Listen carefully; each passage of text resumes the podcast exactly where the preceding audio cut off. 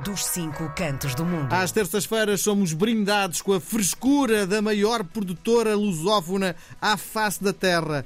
Ela passa metade do tempo em Nova Iorque, outra metade no Rio de Janeiro, ainda tem tempo para vir a Torres Vedras e um bocadinho em Lisboa. É uma pessoa que não tem, não, não pilhas no máximo. Chama-se Ana Ventura Miranda, é sempre um prazer conversar com ela na tarde da RDP Internacional. Viva! Ana, muito calor no Rio de Janeiro, não é? Muito calor. Antes, antes só de dizer isso, deixa-me só dizer que realmente a Joana Amendoeira é ótima. O ano passado tivemos-la lá no Central Park a abrir para a Marisa Monte e é realmente uma, uma excelente artista que temos aí uh, em Portugal. Sem dúvida. Voltando agora então às temperaturas. Olha, tem estado muito calor estes últimos dias. Uh, finalmente chegou o verão, como eles dizem, mas já com máximas altíssimas. Uh, ontem a sensação térmica era de 40, 40 e estava 38 graus. E Sim. hoje espera-se a mesma coisa. Só que hoje está um bocadinho mais de brisa, já, já, uma, já dá aqui uma ajuda. E, e também, pronto, como é normal nesta altura do verão, já as pancadas de chuva, como eles dizem, que são uhum. aqueles aguaceiros de sim, verão, sim. que eles chamam as pancadas de chuva, e que hoje já há a previsão que começa a chover. Sim. Mas ontem foi realmente um dia impecável para quem teve a oportunidade de ir fazer praia.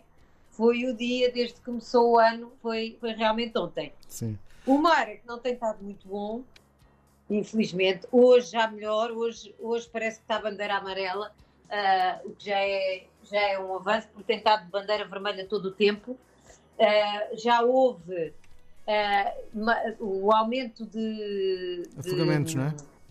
De, de, sim, de afogamentos e, de, e de, de, de resgates por parte dos bombeiros, dos nadadores salvadores está em 300%, para a mesma altura do ano passado. Já foram feitos 2.200 e pouco. Uh, só desde o início do ano, uh, até ontem, dia 8. Uh, portanto, estás a ver. Mas a sensação que eu tenho é que o mar no Brasil é tão vigiado, pelo menos a experiência que eu tenho, que é muito difícil morrer-se nas águas do Brasil. Não, isso é um engano, sabes, porque tem muita corrente. agora, agora eu noto uma diferença muito grande porque agora já vejo, uh, marcam ondas grandes. Eu contei quando foi, acho que em novembro, houve um mini tsunami. Não foi um tsunami, mas foi que eles foi veio um uma tornado, um tornado. Uma maiores. Sim, não, veio água, veio mesmo cá acima até aos prédios e eles tiveram não sei quantos dias a tentar limpar aquilo, ainda houve gente arrastada. Pronto, mas estavam jet skis na água, estás a perceber? Era uma coisa mesmo. Nunca tinha visto jet skis, a levar surfistas para surfarem ondas grandes. Óbvio, não estamos a falar das ondas da Nazaré, mas, mas já eram umas ondas uh, bastante razoáveis. Uh, até para quem está habituado ao mar de Santa Cruz. Sim. E, e tem sido. Tem sido ontem, só, só ontem morreram quatro pessoas, para teres uma ideia. Uh, de, de, uma, uma foi porque caiu do mar arriba, eles ainda nem sabem muito bem. Dá-lhes a sensação que a pessoa foi tirar uma fotografia uh, em Itacoatiara, que é ali em, em Niterói, e a pessoa caiu. Uh, e como às vezes dá esta chuvinha de manhã, muitas vezes eles estão fartos de chamar a atenção para isso também, as rochas estão molhadas, portanto é muito fácil a pessoa, sem querer escorregar, pensa que está a fazer. Uh, um, um, está segura, não é? Que não é, não é nada perigoso, mas há vários perigos. E eles estão fartos de avisar, reviram outra vez os, os, protocolos todos de segurança, porque aqui normalmente onde estão as bandeiras é onde está a corrente. Ou seja, as bandeiras não estão uh, como está em Portugal, tens as bandeiras naqueles sítios. Sim. Pronto. Aqui não, as bandeiras são colocadas todos os dias no sítio onde está a corrente. Os bombeiros vão lá todos os dias ver e identificar essas zonas de perigo. Pronto, só que as pessoas veem as bandeiras vermelhas e, e, e continuam a ir, não é? Está muito Sim. calor. Sim e, e é assim, mas, mas, mas sente-se mesmo, quem, quem conhece um bocadinho do mar, tem um bocadinho de noção, percebes que mesmo que as ondas não estejam muito, não sejam ondas de 3 metros ou de, 2 metros, uh, o mar tem muita força, o mar está sempre a puxar, tem muita corrente. E, e, e pronto, e isto tem sido tem sido realmente todos os dias, uma média de 200 e tal de salvamentos por dia, quer dizer, sim. é imenso, estás a ver? Sim, sim. Nas praias do Rio. Sim. Olha, uh, outra das notícias e, que. que e até tem.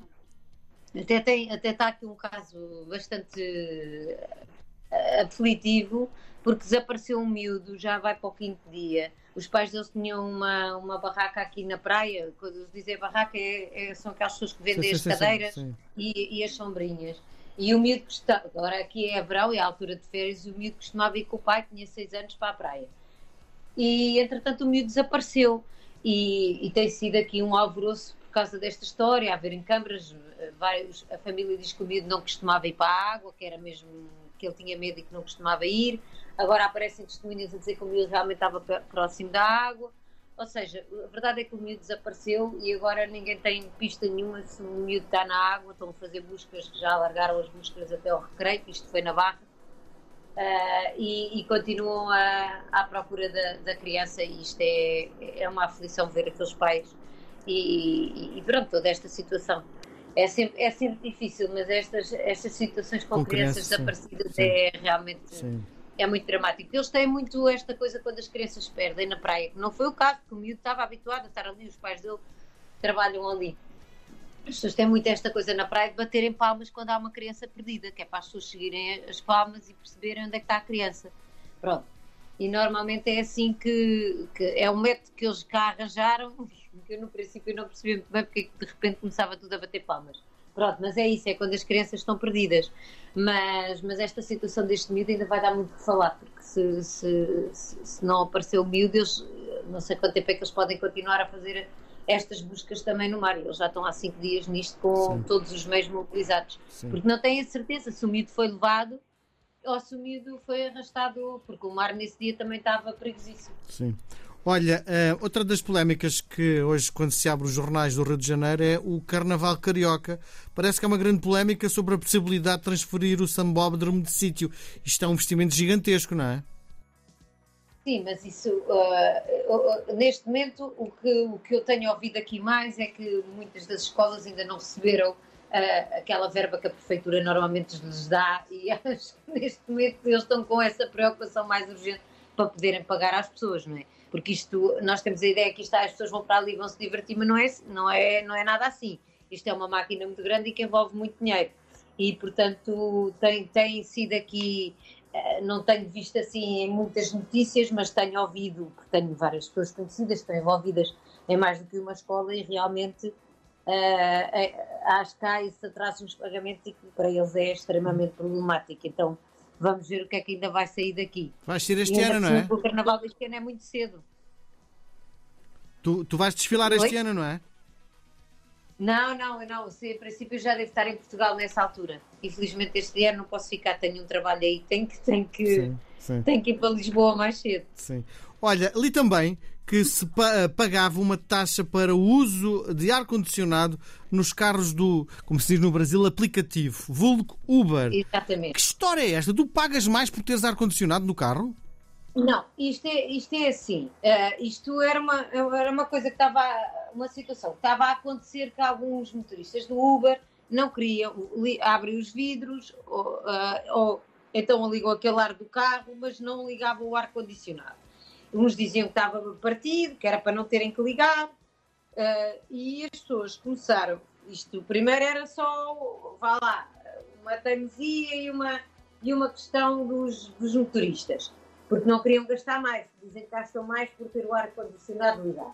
Só que a polémica começou a, a- a gerar-se e com estas temperaturas tão altas, isto virou mesmo um problema. Ontem teve que, ser, teve que vir uma norma, ah, mesmo já aqui do Estado, a, di- a dizer eh, que, não podia ser, que, que era indevida essa cobrança. E, e realmente ontem não se falou todo o dia noutra coisa, porque realmente eles não podem cobrar mais e estão a exigir que os aplicativos digam logo à cabeça, não interessa se a pessoa está a pedir um Uber VIP, se está a pedir um Uber normal, ah, ou, ou qualquer um de- destes, destes aplicativos tem que avisar claramente à pessoa se o carro tem ar-condicionado ou não e que não vai ser cobrada nenhuma taxa por isso. Se a pessoa pedir para ligar, eles têm que ligar. Muito bem.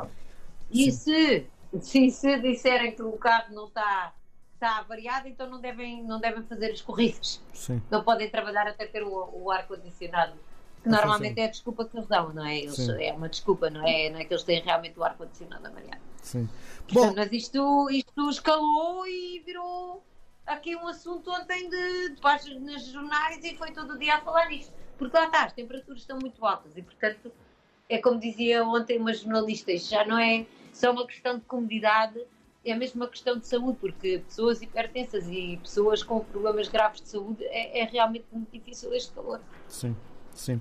Bom, estás no Brasil porque, para além dos aeroportos, tens um monte de coisas que estás a produzir. Sim, estou a produzir várias coisas, algumas que ainda não posso comentar, mas, mas sim, estamos a, estamos a produzir vários eventos aqui e, acima de tudo, vamos ter o RHI este ano mais cedo, em março, e vamos levar várias pessoas daqui para, para estarem em Portugal a partilhar o conhecimento deles e, e a dar formação e a participar em algumas palestras e, acima de tudo, também a verem artistas portugueses para que possamos abrir mais portas para que possam ser uh, internacionalizados. Por isso, e vamos abrir também uma exposição nova agora esta semana em Washington. Portanto, quem passar para o aeroporto de Washington também já pode dar essa espreita dela. Muito bem. Bom, um, ehm, por hoje estamos conversados, marcamos encontro para a próxima semana. Um beijo gigante, Ana. Bom, uma boa semana. Obrigada igualmente, Miguel. RDP Internacional. Portugal aqui tão perto.